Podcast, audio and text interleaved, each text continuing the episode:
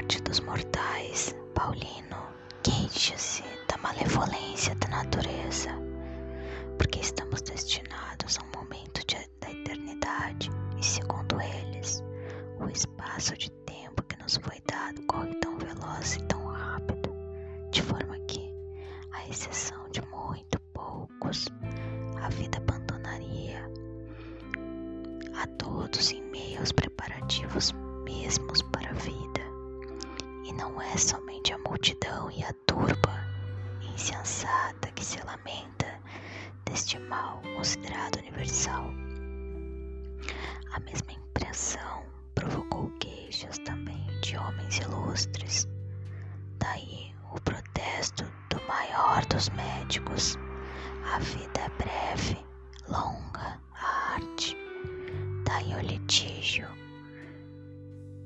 uma forma apropriada a um homem sábio que Aristóteles teve com a natureza.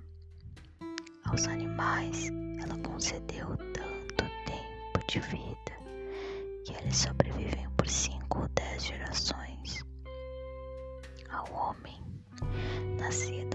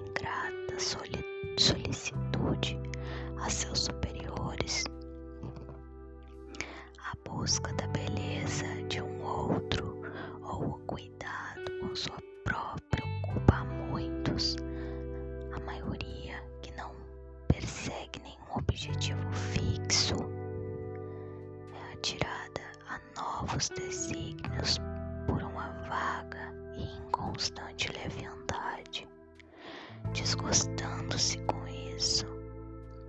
Alguns não definem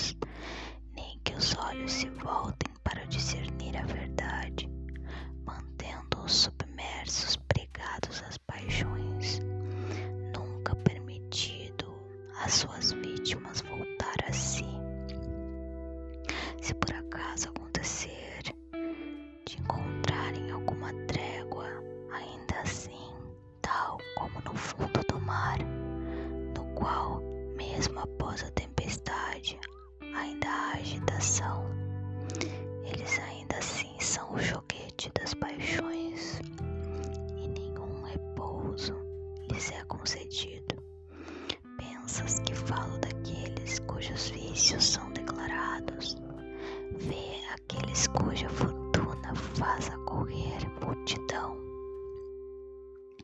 São sufixos.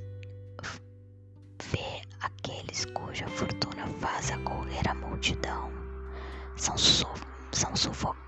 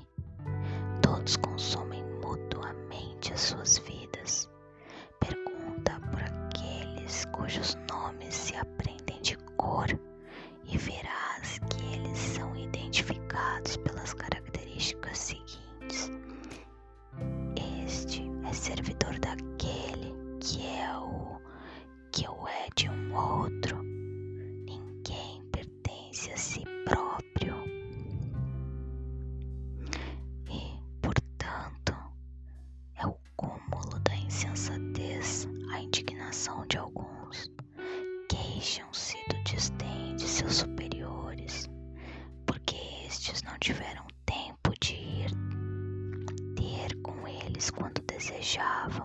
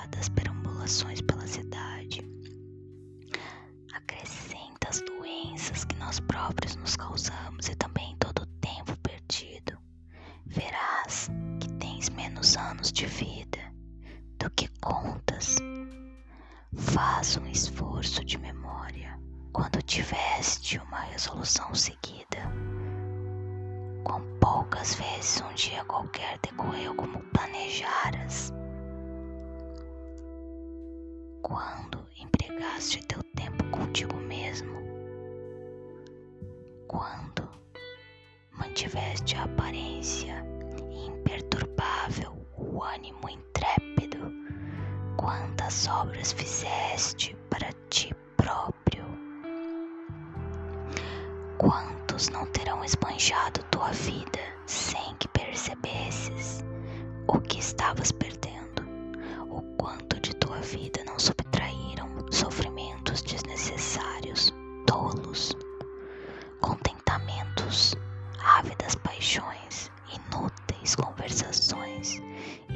pouco não te restou do que era teu. Compreendes que morres prematuramente. Qual é, pois, o motivo? Vivestes como se fosseis viver para sempre. Nunca vos ocorreu que sois frágeis.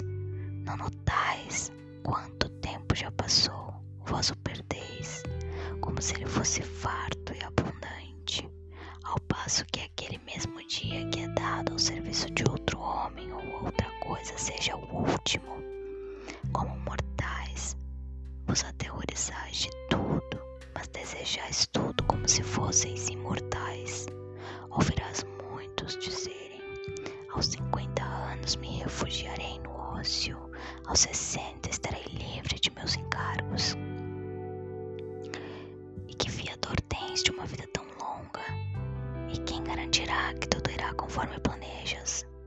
Não te envergonhas de reservar para ti apenas as sobras da vida e destinar a meditação somente à idade que já não serve mais para nada? Quão tarde começas a viver, quando já é hora de deixar de fazê-lo?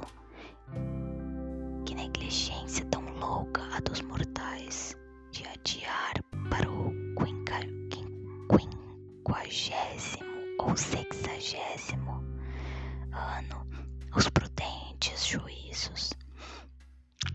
E a partir desse ponto, ao qual poucos chegam, querer começar a viver,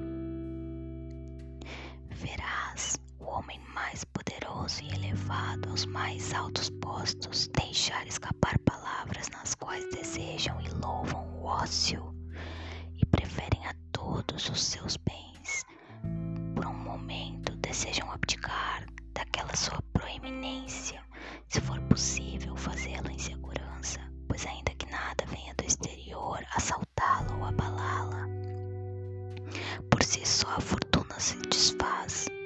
O divino Augusto, a quem os deuses, mais do que qualquer outro mortal, favoreceram, nunca deixou de almejar repouso para si próprio e desejar folga dos assuntos públicos. Todas as suas falas voltavam sempre ao mesmo ponto, a esperança de ócio. Isso distraía suas penas com o seguinte, com o seguinte consolo fingido.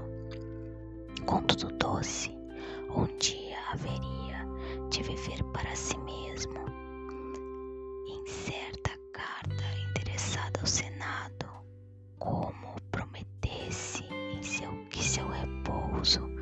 não haveria de ser desprovido de dignidade e seria condizente com sua glória passada. Encontrei essas palavras. É, porém, mais ilusório que essas coisas se realizem do que podem ser prometidas. Contudo, o desejo daquele tempo que tanto ambiciono me anima de tal forma que antecipo algo do desejado doçura das palavras pronunciadas, ainda que tarde seu deleite. Ócio era uma coisa tão almejada que, por não poder dele usufruir, antecipava-o em pensamento. Ele, que via todas as coisas dependerem unicamente de si, que decidia a sorte dos homens e das nações, com muita satisfação pensava no dia em que se despojaria de sua grandeza.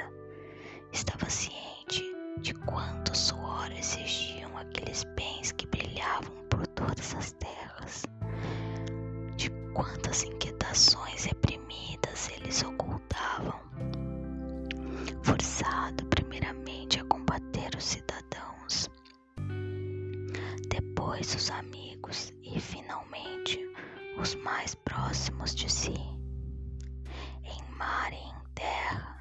terra fez correr sangue, tendo levado à guerra Macedônia, Sicília, Egito, Ásia e a quase todas as costas, dirigiu os exércitos já cansados de oprimir os romanos às guerras externas, enquanto pacifica os Alpes e subjuga inimigos infiltrados em meio à paz do império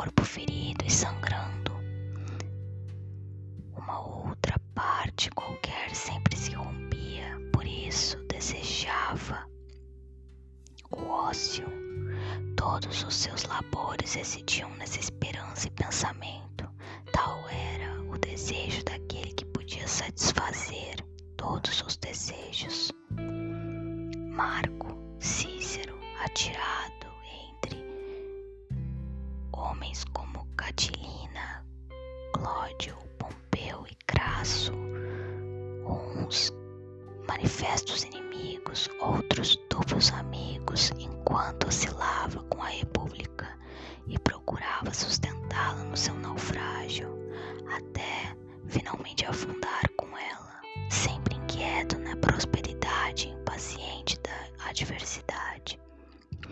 Quantas vezes não amaldiçoou seu próprio consulado, que era louvado, não sem motivo, mas sem moderação? Que coisas lamentáveis ele diz numa carta a Ático, na época em que morreu. O pai já havia sido vencido.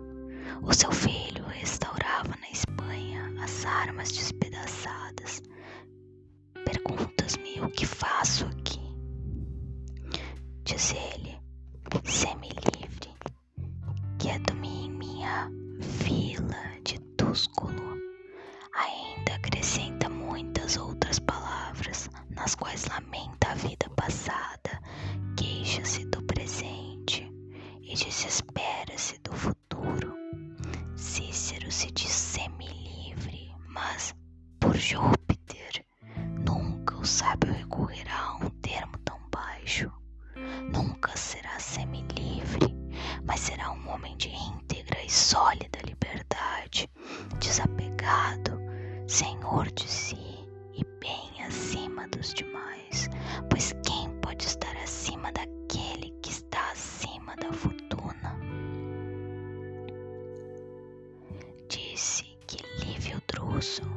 homem violento e arrebatador, após ter dado curso a novas leis e às más medidas dos gracos, com o apoio de uma vasta multidão de toda a Itália, não vendo uma saída para sua política, já que já não mais podia levar adiante, nem uma vez precipitada, abandonar, a maldição sua vida agitada.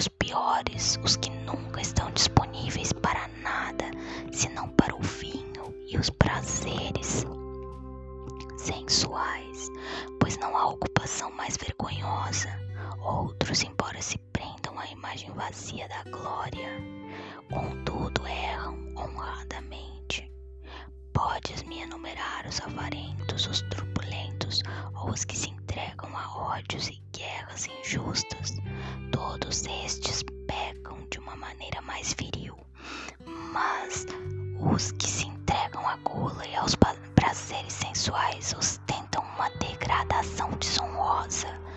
Examina todo o tempo deles, verifica quanto gastam em cálculos avaros, quanto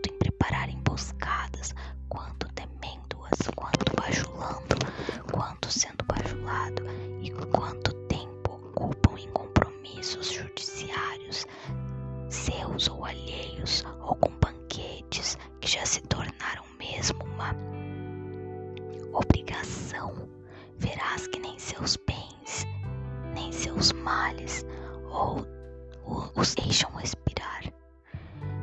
Finalmente, todos concordam que um homem ocupado não pode fazer nada de bem, não pode se dedicar à eloquência, nem aos estudos liberais, uma vez que seu espírito, ocupado em coisas diversas, não se aprofunda em nada, mas, pelo contrário, tudo rejeita, pensando que tudo lhe é imposto. Nada é menos próprio do homem ocupado do que viver, pois não há coisa que seja mais difícil de aprender. Professores das outras artes, há vários e por toda parte. Dentre algumas dessas, vemos crianças terem atingido tanta maestria que chegam até a ensiná-las. Deve-se aprender a viver por toda a vida, mais que tu talvez te espantes, a vida toda é um aprender a morrer. Muitos dos maiores homens, tendo afastado todos os obstáculos e renunciado às riquezas, a seus negócios e aos prazeres, empregaram até o último de seus dias para aprender a viver. Contudo, muitos deles deixaram uma, a vida confessado ainda não sabê-lo, e muito menos ainda o sabem os que mencionei acima. Creia-me, é próprio de um grande homem e de quem se eleva acima dos erros humanos não consentir que lhe tomem um instante sequer da vida. E assim toda sua vida é muito longa, uma vez que se dedicou todo a si próprio, não importa quanto ele tenha durado. Nenhum instante dela permaneceu descuidado ou ocioso, ou esteve subordinado a um outro, e portanto, ele, seu guarda parcimonioso, não encontrará ninguém que julgue ter, ter vivido dignamente a ponto de querer trocar sua vida com a dele. Portanto, a este seu foi suficiente, mas aqueles que tiveram muito de sua vida subtraído pelo povo, ela necessariamente faltou, e nem por isso há motivo para pensares que eles às vezes não compreendem seu erro. Certamente ouvirás muitos dos que são esmagados por sua grande prosperidade, vez por outra, exclamar de entre a multidão de ou de seus processos jurídicos ou de outras honoríficas misérias. Não me deixam viver e haveriam de deixar. Todos os que te reclamam para si te afastam de tuas ocupações. Quantos dias te tomou aquele réu e aquele candidato? E a velha, já cansada de enterrar herdeiros, dos caçadores de testamentos, e aquele amigo poderoso que te mantém não em sua amizade, mas em seu cortejo. Faz o cômputo dos dias de tua vida, verás que restaram, restaram muito poucos dias para ti mesmo, tendo aquele obtido cargo como tanto sonhava, deseja e repete incessantemente: Quando este ano passará? outro proporciona espetáculos públicos que tanto desejou que lhe fossem cabidos por sorte, e agora diz: Quando me livrarei deles? Disputa-se tanto para ouvir aquele advogado enche de uma grande multidão todo fórum, até para além de onde pode ser ouvido. Quando, diz ele, me livrarei disto? Cada um faz precipitar sua vida e padece da ânsia do futuro e, do, e de tédio do presente. Mas o que me emprega todo o tempo consigo próprio, como se fosse uma vida, nem deseja o amanhã, nem o teme, pois que novo prazerá que qualquer hora lhe possa imediatamente trazer. Tudo lhe é conhecido, tudo foi desfrutado até a saciedade.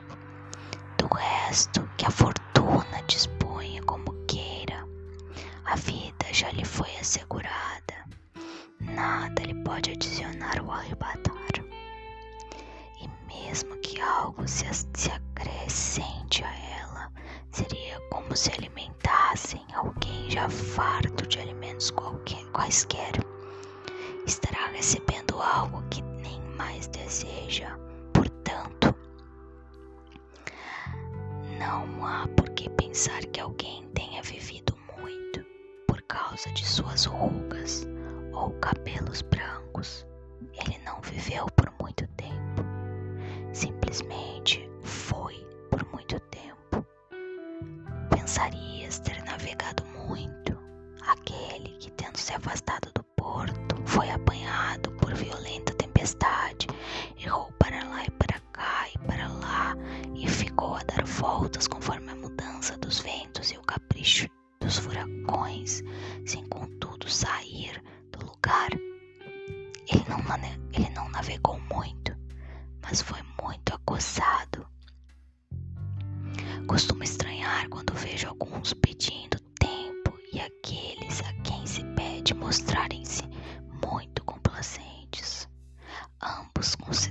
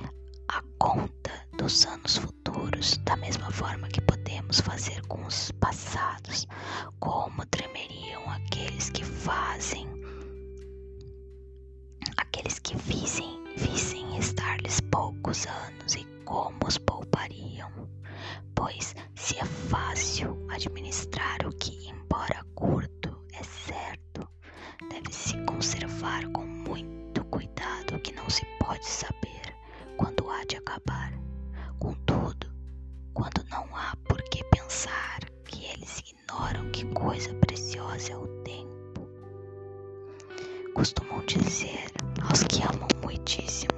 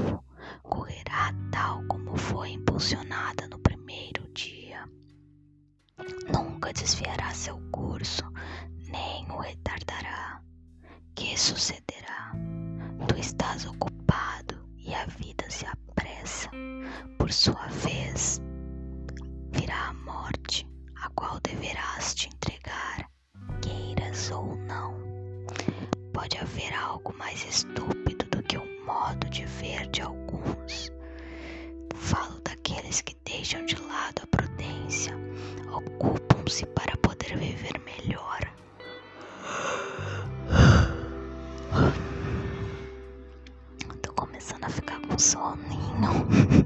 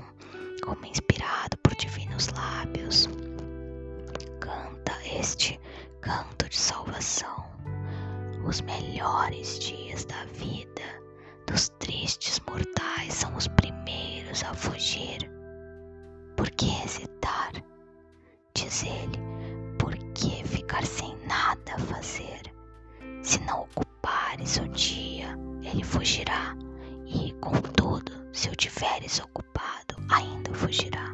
Portanto, deve-se lutar contra a celeridade do tempo, usando a velocidade, tal como se deve beber depressa de uma corrente rápida e que não fluirá para sempre. O poeta emprega magnificamente as palavras para censurar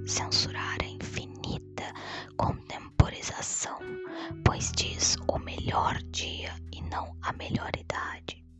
Como é que tu, seguro e demorado em meio a uma tão grande fuga de tempo, dispões para ti os meses e os anos numa longa série de acordo com a tua avidez. O poeta fala do dia e deste acordo e deste mesmo dia que estás fugindo. Acaso se duvida que os melhores dias fujam primeiro aos míseros mortais, isto é, aos ocupados? A velhice oprime tanto seus espíritos pueris que chegam a ela surpresos e desarmados, pois nada em sua vida foi previsto. Bruscamente desprevenidos nela caíram, não a sentiram chegar diariamente, tal como uma conversa, uma leitura, uma reflexão mais séria distrai os viajantes que se veem chegados ao destino sem notar que deles se aproximavam. Assim, essa contínua e tão rápida caminhada da vida, que dormindo ou acordados fazemos no mesmo passo, aos ocupados não aparece senão no fim quisesse eu dividir na minha tese em tópicos e argumentos, ocorrer-me-iam muitos exemplos. quais provar, provaria que é muito breve a vida dos ocupados. Costumava dizer Fabiano, não era um desses filósofos acadêmicos, mas um dos verdadeiros e antigos. Contra as paixões deve-se lutar com arrojo, não com sutilezas, e deve-se romper a linha de batalha com um grande assalto, não com tímidas tentativas. Não aprovava sofismas, pois devemos vencer as paixões, não espicaçá-las. Contudo, para demonstrar às suas vítimas seu desva seus desvario, de devemos instruí-las, não lamentá-las. A vida divide-se em três períodos: o que foi, o que é e o que há de ser. Destes, o que vivemos é o que vivemos é breve, o que havemos de viver duvidoso, o que já vivemos certo, pois sobre este último a fortuna perdeu os direitos. É o que não se submete ao arbítrio de ninguém. Eis o que escapa aos ocupados, pois eles não têm tempo para reconsiderar o passado e mesmo se tivessem, ser-lhes-ia desagradável a recordação de uma coisa da qual se arrependem. Portanto, é a contragosto que voltam seus pensamentos ao tempo mal empregado não ousam reviver aquelas horas cujos vícios, embora estivessem dissimulados pelo atrativo de um prazer momentâneo, desvendam-se com a recordação. Ninguém se voltará de bom grado ao passado, exceto aqueles cujas ações estão todas submetidas à censura de suas consciências, que nunca se enganam. Aquele que ambiciosamente muitas coisas cobiçou, orgulhosamente desprezou, insolentemente, insolentemente venceu, traiçoeiramente enganou, desonestamente roubou e prodigamente dissipou seus bens, necessariamente terá que temer suas próprias recordações. Ora, de nossa vida, essa é a parte inviolável, já consagrada, que está acima de todas as vicissitudes humanas, que foi subtraída ao império da fortuna e que não pode ser afetada pela pobreza, nem pelo medo, nem pelo assédio das doenças. Não se pode perturbá-la ou roubá-la de seu possessor, pois sua posse é perpétua e livre de receios. Os dias apresentam-se a nós como a nós um a um e momento por momento. Entretanto, todos os dias do passado se apresentarão a nós quando ordenamos e consentirão em ser apropriados e examinados à vontade, coisa que os ocupados não têm tempo de fazer. É próprio de uma mente segura de si e sossegada poder percorrer todas as épocas de sua vida, mas o espírito dos ocupados, tal como se estivesse subjugado, não pode se voltar para si mesmo e se examinar. Portanto, sua vida se precipita num abismo, e tal como não é de nenhum proveito procurar encher uma uma ânfora, por mais que nela se coloque líquido, se não há fundo que o receba ou sustenha, assim também não importa quanto tempo tens à disposição, se não tens como retê-lo, ele vazará como, como de almas rajadas e furadas. O tempo presente é brevíssimo, tanto que alguns parecem não existir, pois está sempre em movimento, flui e precipita-se, deixa de ser antes de vir a ser, é tão incapaz de deter-se quando o mundo ou as estrelas cujo infatigável momento não lhes permite permanecer no mesmo lugar. Pertence, pois, aos ocupados apenas o tempo presente, que é tão breve que não pode ser abarcado, e este mesmo escapa-lhes. Ocupados que estão em muitas coisas. Enfim, queres saber quão pouco vivem os ocupados?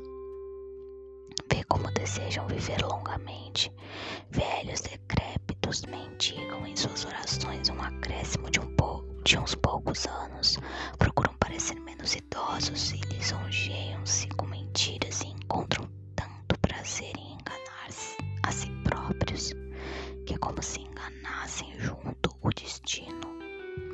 Mas, quando uma enfermidade qualquer adverte-os de que estão, de que são mortais, morrem tomados de pavor.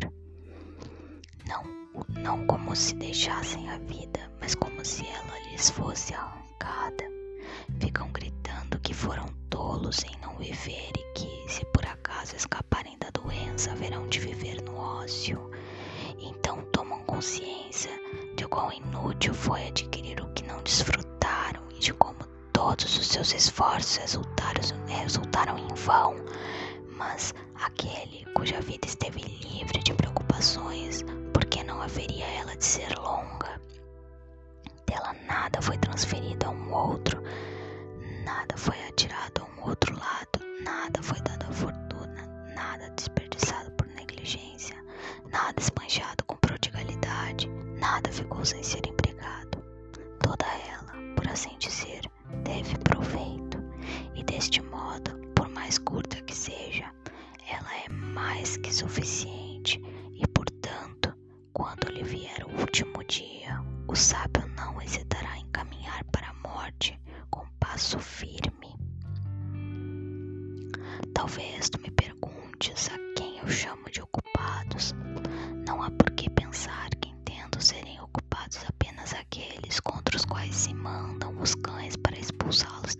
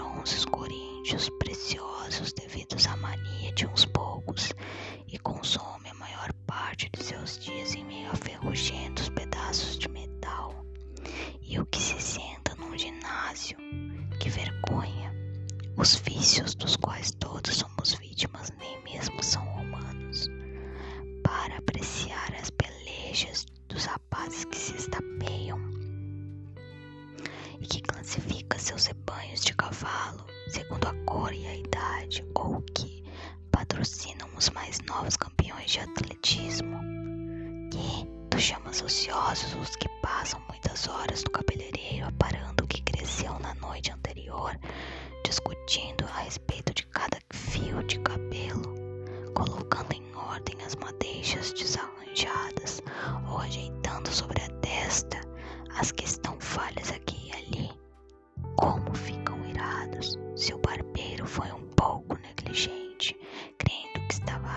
os cabelos com um verdadeiro homem, como se, como se encolerizam se algo de sua cabeleira for cortado, se algo está fora de ordem se tudo não cai em seus devidos cachos, quais, qual desses não preferiria ver a desordem da república a ver a de seus cabelos?